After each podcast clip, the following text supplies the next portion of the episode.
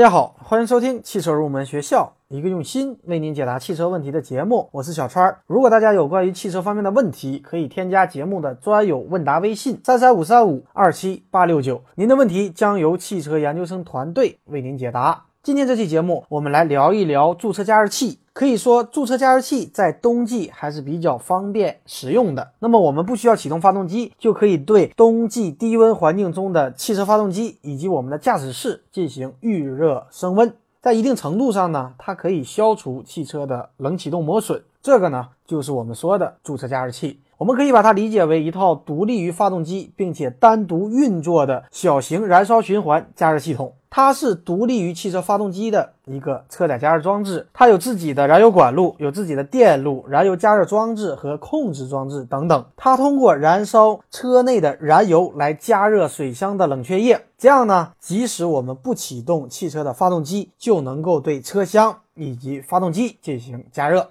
那么下面呢，我们来详细的说一下驻车加热器的工作原理。当加热器启动以后，计量泵。会从油箱当中提取少量的燃油，输送到加热器。那么驻车加热器当中的加热塞通电以后就会升温，当达到一定的温度以后，燃油便会被点燃。那么燃烧室它与水箱冷却液的管路是相连的，所以被加热的冷却液流向发动机，最后再循环回到加热器，这样呢就可以给发动机进行预热。同时流过暖风散热器以后，还可以为我们的车厢进行加热。在整个过程当中，我们无需要启动车辆，也不需要发动机来进行参与，整个过程只需要靠电瓶来电力驱动冷却液的水泵以及空调的鼓风机。所以它是利用本车的蓄电池来瞬间供电，并从油箱引入少量的燃油。那么加热器虽然很方便，但是也要付出代价。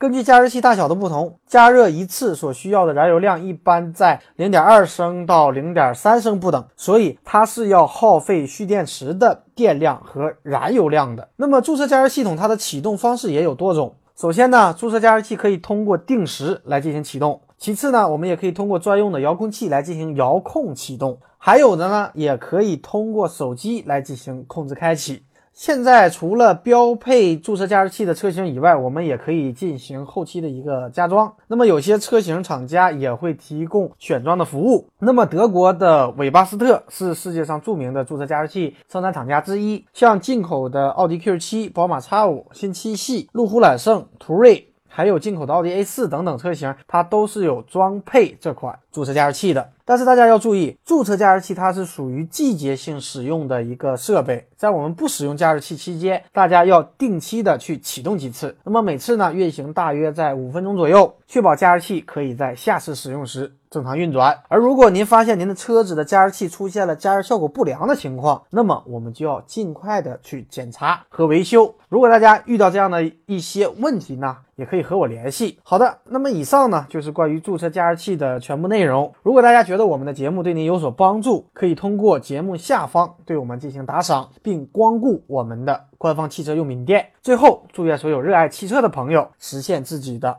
梦想。